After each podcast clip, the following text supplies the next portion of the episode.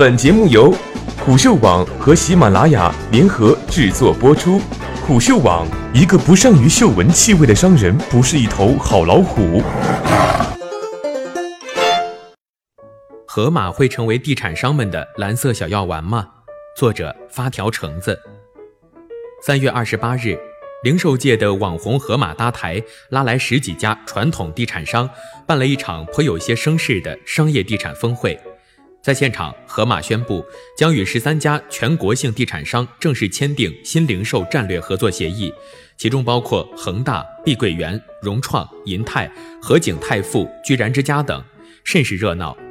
河马 CEO 侯毅在会上表示，新零售未来一定是共生共荣的生态体系，其中商业地产是我们里面最最重要的一环。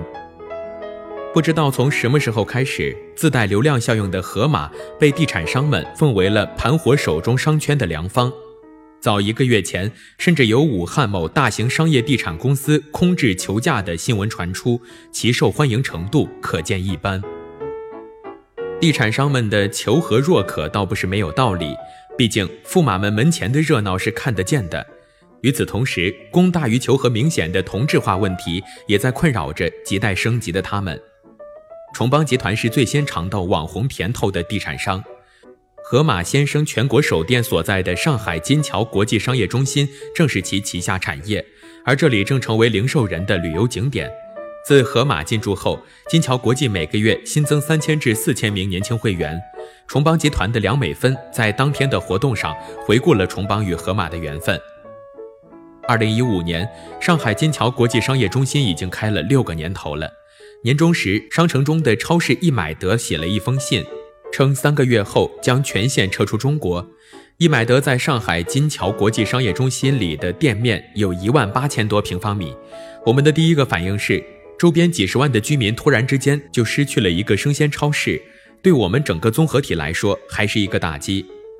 恰好这个时候，崇邦接触到了盒马模式。老实讲，那时候我听完了他们的开发老总陆总的介绍。我只是相信了一半，他们究竟是怎么做呢？我自己没想明白，但反正他们整个队伍都非常有经验，那就一起做吧。崇邦成了第一个吃螃蟹的人。在盒马的步道中，门店被描述为了盒马模式的核心，前店后仓，三十分钟免费送，线上线下同时售卖。然而梁美芬却表示，作为开发商，崇邦考虑的第一个问题其实是提成租金能不能收，怎么收。对于这个问题，盒马很直白地拒绝了，提成租金是收不了的。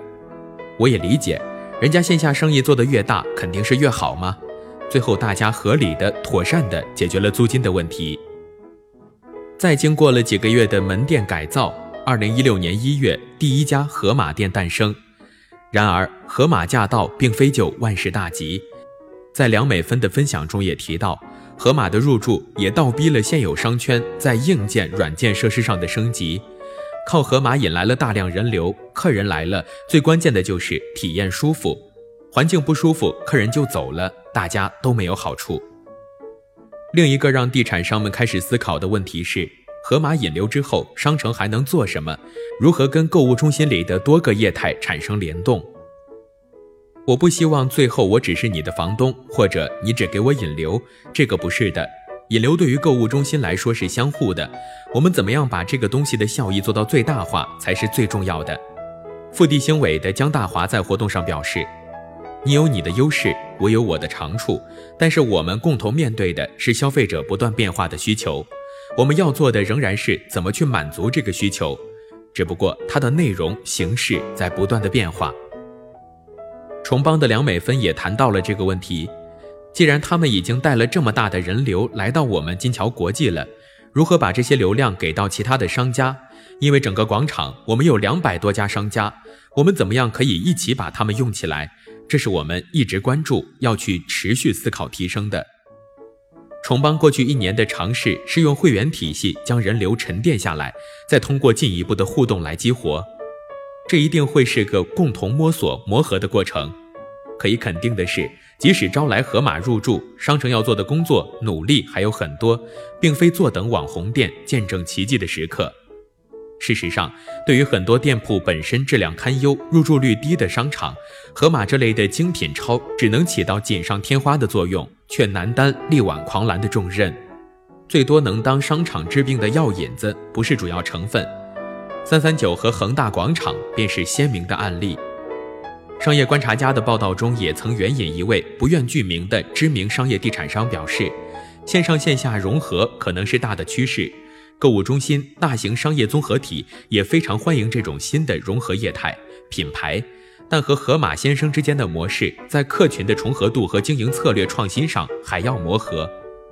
而对于盒马而言，与十三家地产商合作，意味着未来扩店速度的进一步提升。